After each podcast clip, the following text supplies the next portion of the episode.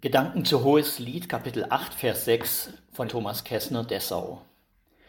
Die Liebe ist stark wie der Tod und Leidenschaft unwiderstehlich wie das Totenreich. Ihre Glut ist feurig. Ganz ehrlich, das klingt ja bedrohlich. Wenn es mit der sexuellen Leidenschaft zwischen Mann und Frau so steht, dann ist wohl äußerste Vorsicht geboten. Leider hat die christliche Theologie jahrhundertelang genau diese Vorsicht gepredigt und die Lust an der Sexualität sogar verteufelt. Ein paar Beispiele gefälligst. Der Kirchenvater Augustin, 354 bis 430 lebte er, schreibt in seinem Werk vom Gottesstaat, dass die eheliche Kinderzeugung, Zitat, zwar von Natur aus durchaus schicklich ist, aber Hand in Hand geht mit einem anderen, dessen man sich schämt, dem Geschlechtsverkehr. Sogar in der Ehe bewertet er ihn als Sünde immerhin noch als lässliche, das heißt entschuldbare Sünde. Der Kirchenvater Hieronymus, der etwa zur gleichen Zeit lebte, lehrt, dass es zwischen Adam und Eva im Paradies keinen Sex gegeben habe. Erst nach dem Sündenfall hätten sie die Ehe vollzogen. Damit ist das Ausleben der Sexualität von Anfang an mit Sünde befleckt. Deshalb sei die Heiligung in der Ehe so wichtig, damit die Lust, wenn sie schon nicht ausgemerzt werden kann, doch wenigstens minimiert wird. Der Theologe Thomas Münzer hat dann in Anlehnung an, Hiro, an Hieronymus Eheleute ermahnt, Kinder statt in Lust in Gottesfurcht zu zeugen. Zum Schluss noch der französische Bischof Ivo von Chartres. Er lebte von 1040 bis 1115. Er riet den Frommen sogar, sich zu enthalten. Am Donnerstag in Erinnerung an die Gefangenschaft Christi, am Freitag in Erinnerung an seine Kreuzigung, am Samstag zu Ehren der Jungfrau Maria, am Sonntag zum Gedenken der Auferstehung Christi und am Montag aus Respekt vor den Seelen der Verstorbenen. Ach, Gott sei Dank, es blieben ja wenigstens noch Dienstag und Mittwoch. Wenn diese Bibellehrer Hohes Lied 8.6 gelesen haben, dann haben sie den Vers wohl nicht zu Ende gelesen. Ja, es heißt da tatsächlich, die Liebe ist stark wie der Tod und Leidenschaft unwiderstehlich wie das Totenreich. Ihre Glut ist feurig. Doch der Vers endet mit der Feststellung und ist eine Flamme des Herrn.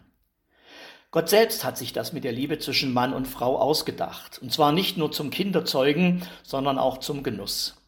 Das hohe Lied singt im wahrsten Sinne des Wortes ein Lied in den höchsten Tönen von diesem Gottesgeschenk. Die beiden Jungvermählten können gar nicht mehr aufhören, einander zu entdecken und über die Schönheit des anderen zu staunen. Der Theologe Karl Barth sagt über das Hohe Lied, das ganze Buch ist eine Auslegung von 1. Mose 2, Vers 25. Und dort steht doch tatsächlich, und sie waren beide nackt, Adam und seine Frau, und schämten sich nicht. Tja, einfach unverschämt, möchte man sagen.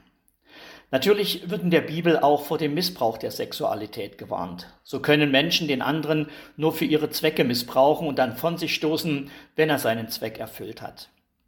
Unvergesslich bleibt mir ein Gespräch in der Umkleidekabine unserer Halle mit einem jungen Sportfreund aus unserer Handballmannschaft. Irgendwie kamen wir darauf zu sprechen, wie lange ich schon verheiratet sei.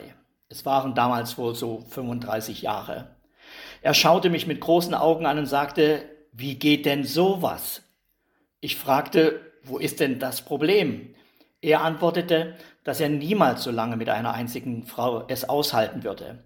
Er hätte sich gerade nach zwei Monaten Beziehung von seiner Freundin getrennt, weil sie nur noch Stress macht und unbedingt mit ihm zusammenziehen wollte.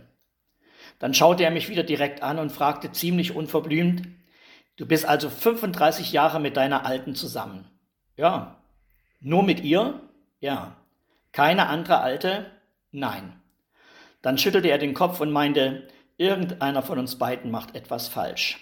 Stimmt, antwortete ich darauf, und ich weiß sogar wer. Ich jedenfalls bin seit 35 Jahren ununterbrochen verliebt. Ich wurde 35 Jahre nicht betrogen und nicht verlassen.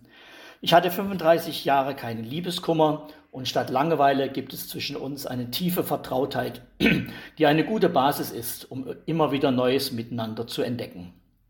Dann nahm jeder seinen Ball und wir gingen in die Halle zum Training. Seien Sie gesegnet, Ihr Thomas Kessner.